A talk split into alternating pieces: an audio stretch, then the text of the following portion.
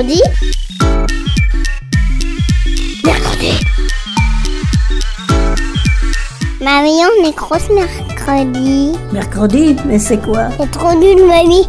Et tu connais même pas les inventions de l'armada. Ben explique-moi alors. Bah, L'armada, c'est trop bien. C'est des gens qui font des spectacles de musique, de grands pour les enfants. L'armada, oui, mais mercredi.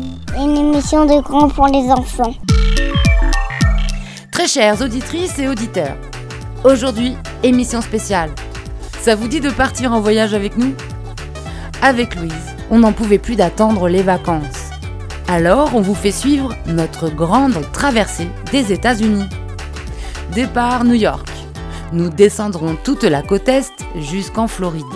Puis, nous longerons le sud en passant par le Texas pour remonter sur la côte ouest jusque Los Angeles. Oh, notre trajet est en forme de sourire. Allez, en route Première étape de notre carte postale américaine. New York.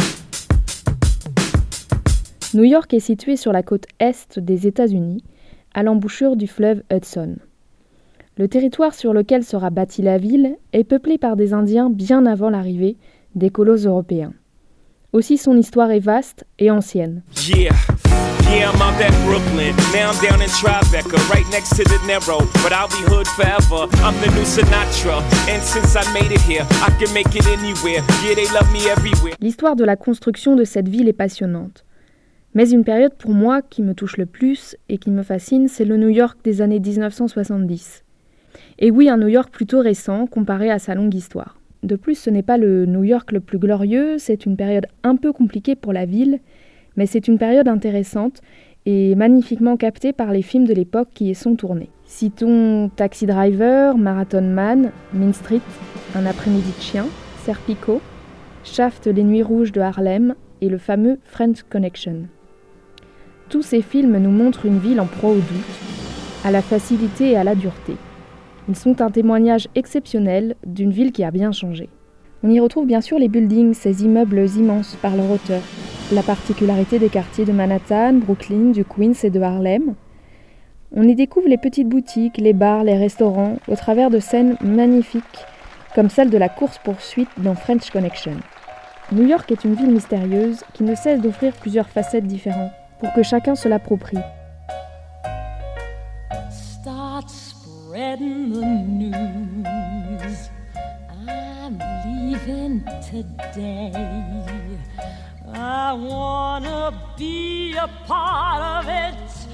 New York, New York. Beaucoup nous parleront aussi du cosmopolitisme de New York, c'est-à-dire qu'une multitude de nationalités sont présentes. Si vous aimez aussi découvrir une ville par les arts et le sport, vous ne serez pas déçus. New York abrite beaucoup de musées d'art et de peinture. Le sport y est également très présent et en double. En effet, deux équipes de baseball, deux équipes de hockey sur glace, deux équipes de football américain, deux équipes de basket et deux équipes de soccer. Et à chaque fois présentes dans des ligues majeures. Profitez d'aller au stade et surtout à la très fameuse salle omnisport Madison Square Garden, construite en 1925. New York est la ville de la démesure et du gigantisme. Ça se retrouve partout, même dans les arts et le sport.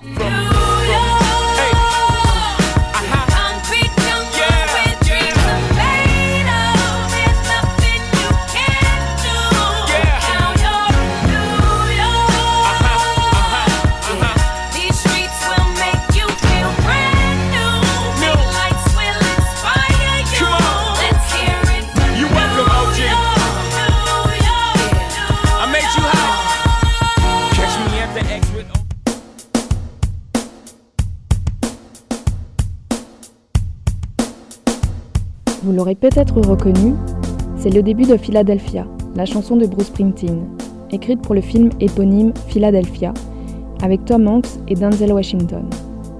Les paroles de cette chanson font écho au rêve du fondateur de la ville, William Penn, de vivre sous le principe de tolérance et de non-violence entre Indiens et colons britanniques.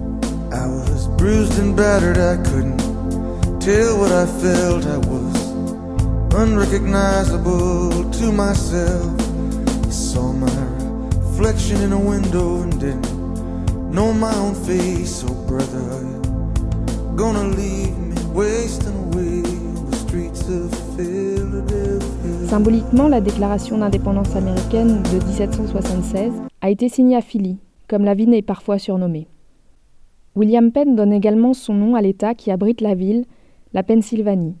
Dans les principes de non-violence avec les Indiens, Penn signe un traité d'amitié avec eux en 1682. Il choisit le nom de Philadelphie à la ville, car en grec elle signifie fraternité. Mais malheureusement, ce temps de fraternité, de tolérance, de garantie des libertés, notamment de culte, est de courte durée, car la guerre d'indépendance américaine entraîne un conflit des colons britanniques contre les Indiens et les colons français. Parallèlement, la ville continue à abriter des idées de liberté, relayées par les intellectuels de l'époque, comme Benjamin Franklin. De plus, la ville s'inscrit comme un centre anti-esclavagiste. Le savoir et la culture se développent fortement au XVIIIe siècle. Mais on peut se poser la question de la place des Indiens dans cette histoire. La construction de la ville et la volonté d'être un centre de liberté, de pensée moderne et de culture restent pour la plupart exclusivement européennes. Cela fait de Philadelphie la rivale de New York, mais cette dernière prendra le pas sur Philadelphie bien des années plus tard. La culture américaine a retenu une partie de l'histoire de Philadelphie pour construire les mythes du roman national américain. Celle d'une ville berceau de la paix, de la tolérance, idée originale des colons britanniques protestants, et de son indépendance. Mais l'histoire de la construction et de la colonisation américaine est plus complexe. Aujourd'hui, Philadelphie n'est plus le centre de cette région. Chacun, touriste et autres découvreurs des États-Unis, nous préférons visiter New York. Mais c'est oublier la beauté des rives du fleuve Delaware, l'avenue Benjamin Franklin Parkway, inspirée des Champs-Élysées à Paris, les musées dédiés à la science et les lieux d'exposition, la cloche de la liberté, son architecture ancienne et moderne, la présence musicale exceptionnelle de John Coltrane, les écrits d'Edgar Allan Poe et Louisa May Alcott, écrivaine du roman Les quatre filles du docteur Marsh.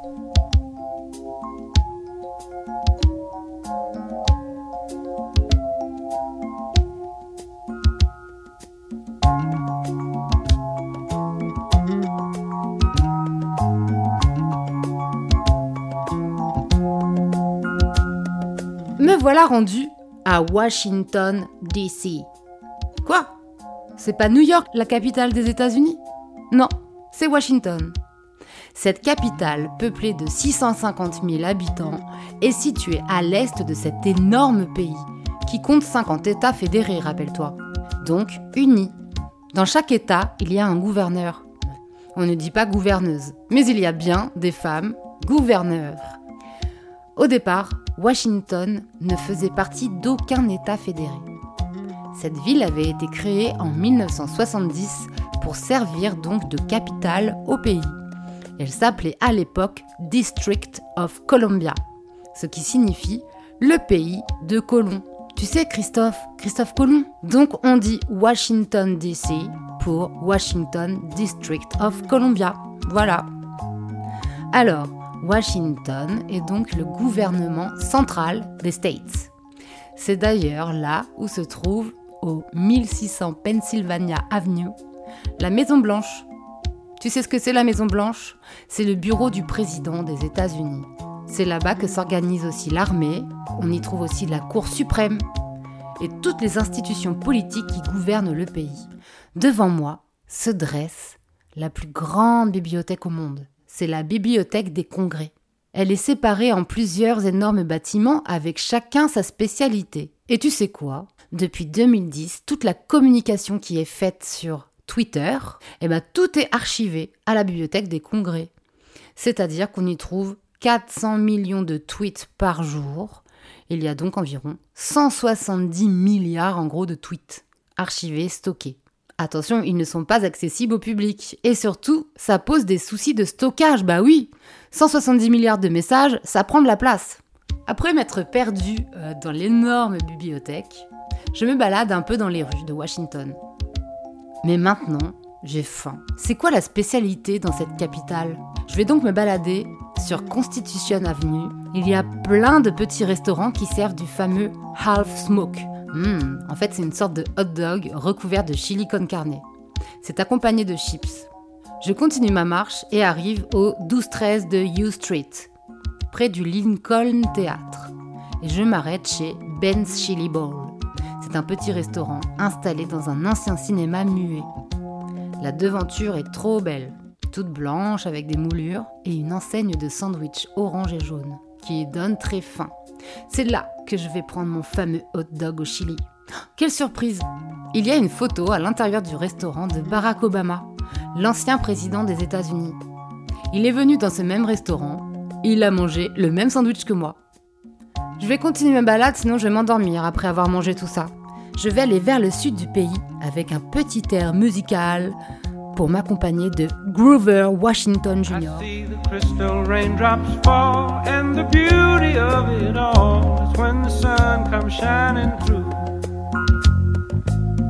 To make those rainbows in my mind when I think of you sometime, and I want to spend some time with you. Just the two of us. We can make it if we try, just the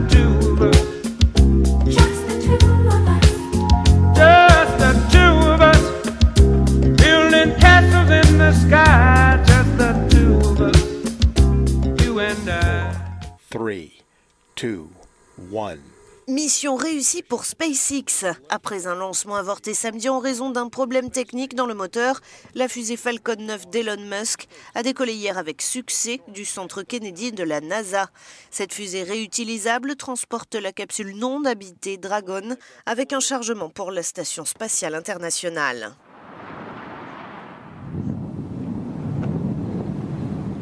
Eh coucou, vous savez où je suis là? Je suis en Floride. J'ai continué ma route vers le sud sur la côte est des États-Unis et je suis arrivée à Cap Canaveral. Je suis en fait sur la Space Coast, la côte de l'espace. Oui, ici, à Cap Canaveral, on part dans l'espace. On y trouve la base de lancement des fusées. Pas très loin, il y a aussi le centre spatial Kennedy. Depuis Cap Canaveral, des humains se sont envolés dans l'espace.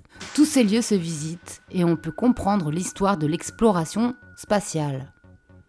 Tu peux même en simulation, donc comme si c'était en vrai mais c'est pour de faux, vivre un décollage de fusée avec toutes les étapes de lancement. Et aussi, tu peux aller au pied des fusées pour les observer. Tu sais combien mesure une fusée? 68 mètres de haut et elle pèse 650 tonnes.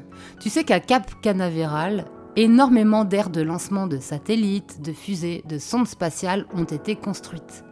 Mais aujourd'hui, elles sont toutes désaffectées, sauf 4 qui restent en activité. Pour les lanceurs Delta 4, Atlas 5, Delta 2 et Falcon 9.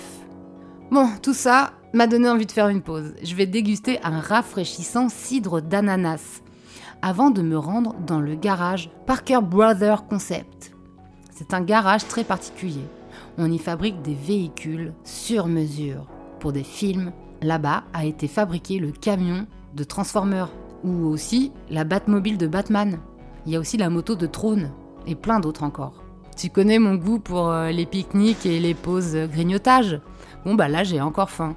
Et qu'est-ce qu'on mange de bon à Cap Canaveral? Je vais me poser là et faire un petit pique-nique. Je me suis trouvé des petites crevettes frites et je vais les tremper dans une sauce à l'ail. Mais là, pas très loin de moi, pendant que je mange mes crevettes, vous savez ce que je vois? Un alligator. Son museau est arrondi et la couleur de ses écailles est foncée. Pas de doute, c'est bien un alligator. Ah, mais c'est pour ça que le parc s'appelle Gatorland et pas Crocodile Land. C'est complètement fou, un tel animal sauvage qui se balade près des humains qui font du vélo à côté.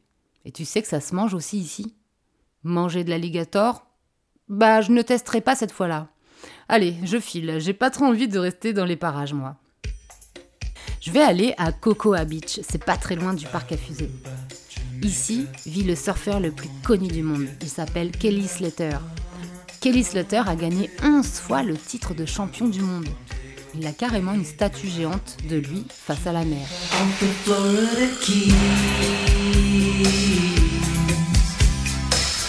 There's a place called Kokomo. That's where you wanna go to get away from À Cocoa Beach, c'est un des meilleurs spots pour surfer, mais attention, aux requins bodies in the sand. Tropical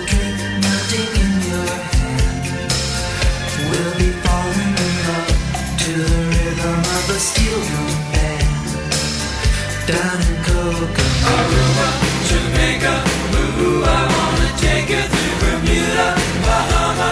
Come on, pretty mama, Key Largo, Montego.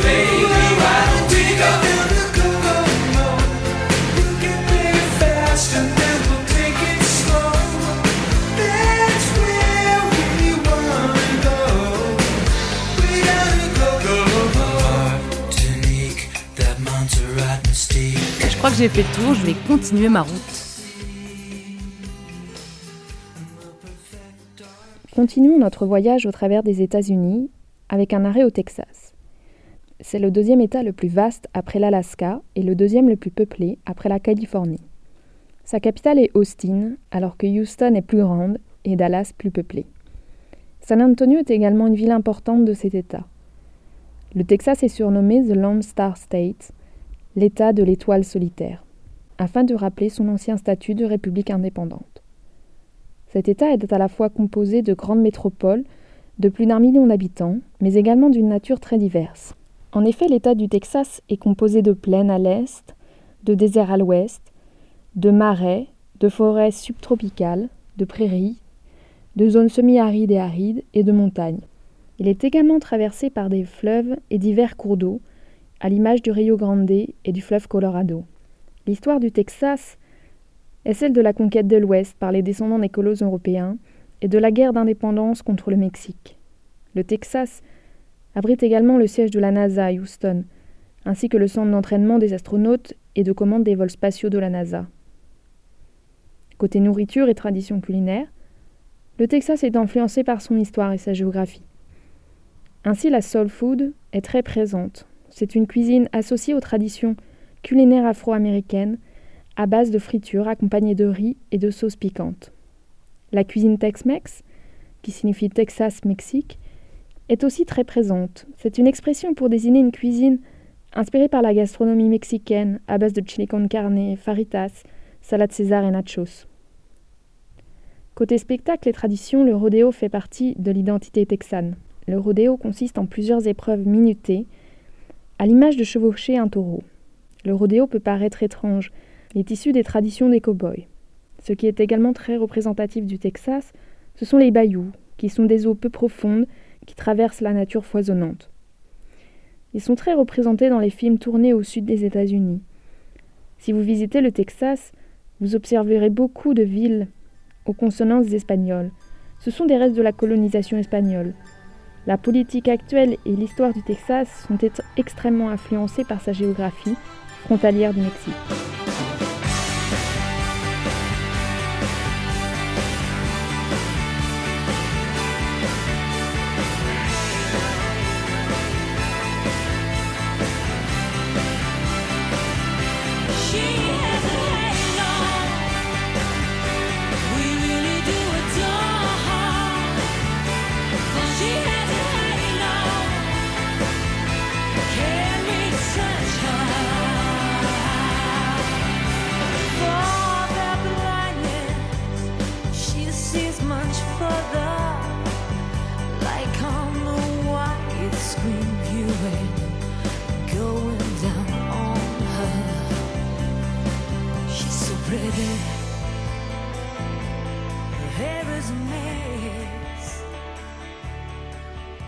Après le Texas, continuons notre périple dans l'Amérique sauvage, et plus précisément en Arizona et sa capitale Phoenix. Située au sud des montagnes rocheuses, l'Arizona est traversée également par le fleuve Colorado. L'État comprend de spectaculaires formations géologiques telles que le Grand Canyon, le cratère Barringer et Monument Valley. L'histoire de l'Arizona rejoint celle du Texas, avec la colonisation espagnole puis son indépendance, ainsi que la conquête de l'Ouest. La particularité géologique de l'État de l'Arizona, avec ses grands paysages désertiques, en a fait un lieu de tournage important pour des westerns. L'Arizona est très visité par les touristes chaque année. En effet, la beauté de ses paysages et de ses parcs nationaux en fait une destination majeure. Les visiteurs s'attardent également sur le lac Powells, dont les couleurs sont magnifiques. Il a été formé artificiellement par le barrage Glen Canyon sur le fleuve Colorado en 1963. L'une des plantes majeures en Arizona est le cactus, que l'on trouve dans les régions désertiques. Ce qui fait le cœur de l'Arizona, vous l'aurez compris, ce sont ses paysages et sa nature sauvage. Si vous en avez l'occasion, n'hésitez pas à découvrir sur internet les photographies du canyon Chelly, Monument Valley, le parc national de Saguaro et le panorama sur le Grand Canyon. À l'image de New York et des grandes villes de chaque État américain, l'Arizona possède une grande équipe de basket jouant en NBA avec les Suns de Phoenix, une équipe de football américain avec les Cardinals de l'Arizona, qui est la plus ancienne équipe de football américain, créée en 1898. Les Suns de Phoenix ont marqué leur histoire en allant en finale de la NBA en 1993, mais ont perdu face aux Chicago Bulls, menés par Michael Jordan et Scottie Pippen.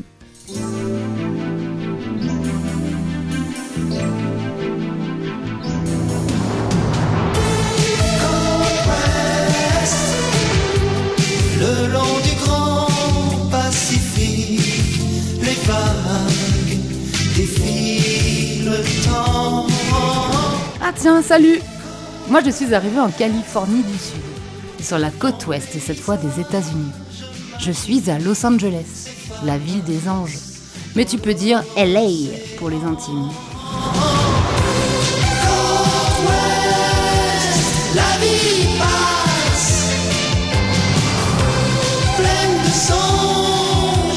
D'illusions.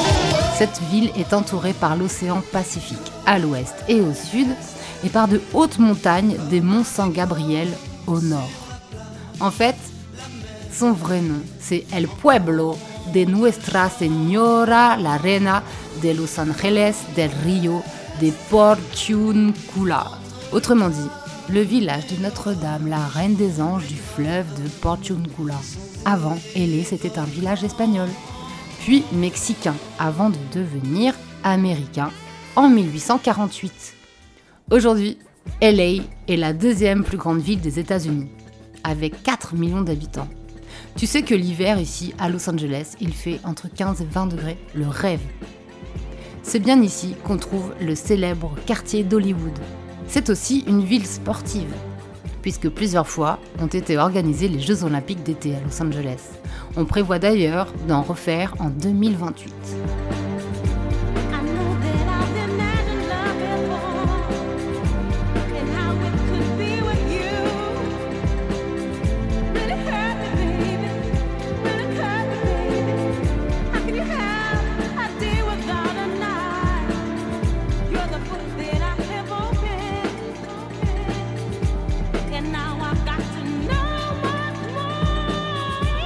Tout ça évoque la richesse, la célébrité, le luxe, mais aussi, tu sais qu'à LA, les personnes sans abri sont près de 60 000.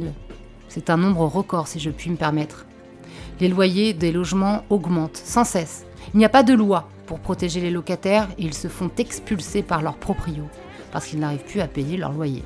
Je ne veux pas donner mauvaise réputation à Los Angeles, mais il y a pas mal de gangs ici. Je crois qu'il y en a à peu près 1350 ce qui représente 150 000 personnes.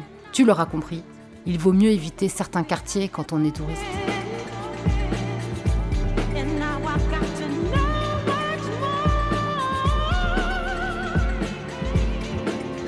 Bon, allez bim, j'ai faim. J'ai beaucoup de choix ici, mais je vais m'arrêter sur le fameux restaurant Apple Pan et son populaire Hickory Burger.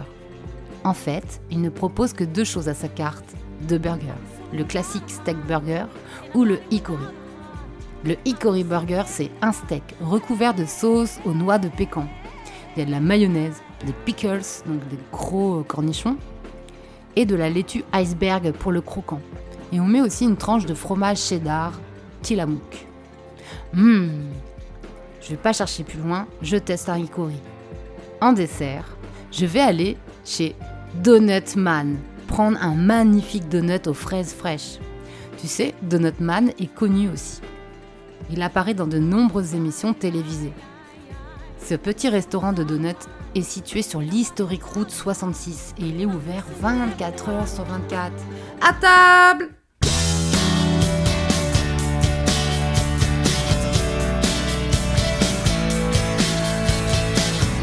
Je vais arrêter mon voyage ici, moi. Et pour terminer, si tu te rends sur le site internet de l'Office du tourisme des États-Unis, En Californie, sur la page de Los Angeles, il est écrit LA, la machine à rêve.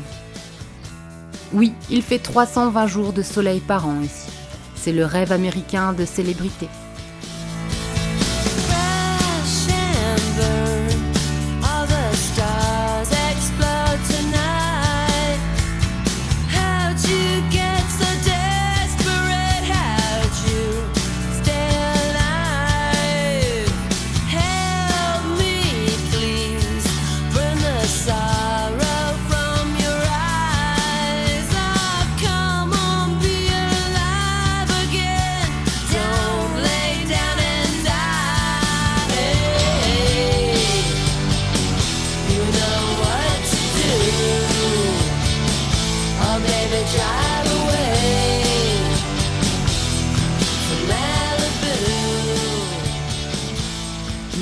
Voyage aux États-Unis s'achève ici. Imagine que tu te réveilles un jour, la tête vide. Mais vraiment vide. Comme si quelqu'un avait tout effacé pendant ton sommeil. Tes idées, tes pensées, tes souvenirs, tout. Au point d'avoir oublié tes amis, ta maison, tes parents, ton nom, toute ta vie passée. Eh bien, c'est exactement ce qui était arrivé à Nemo. Nemo, c'est un petit garçon. Au cours d'un voyage extraordinaire, il part à la recherche de son identité. Nemo va redécouvrir le monde, les humains et leur histoire. Il réapprend l'essentiel, ce qu'un enfant doit savoir pour devenir grand. Je vous parle de Nemo parce qu'il a inspiré notre voyage aux États-Unis. Louise m'a conseillé cette lecture, Nemo aux Amériques. Il est écrit par Nicole Bacharan et Dominique Simoni. Dans ce livre, Nemo est devenu adolescent. Et pour perfectionner son anglais, il va dans une famille d'accueil aux États-Unis. On a tenté donc de suivre la même route que lui. Voilà. Bon, à la fin de cette semaine, ce sont les grandes vacances d'été. Alors je te souhaite de bien profiter de ta famille, de tes amis, de partir à l'aventure dans ton quartier, de regarder les étoiles filantes, de passer de super vacances quoi. Ton émission mercredi revient à la rentrée en septembre avec de nouvelles histoires et aventures. Mais d'ici là, si on te manque trop, si tu veux réécouter euh, ce programme tout l'été, pas de panique. Mercredi reste diffusé à la même heure sur ta radio. Ou alors tu peux même écouter les podcasts sur le site internet de l'Armada Productions. Voilà, c'est fini pour aujourd'hui et surtout, passe un bel été. Mercredi. Mercredi. Mercredi. Mercredi. Mercredi.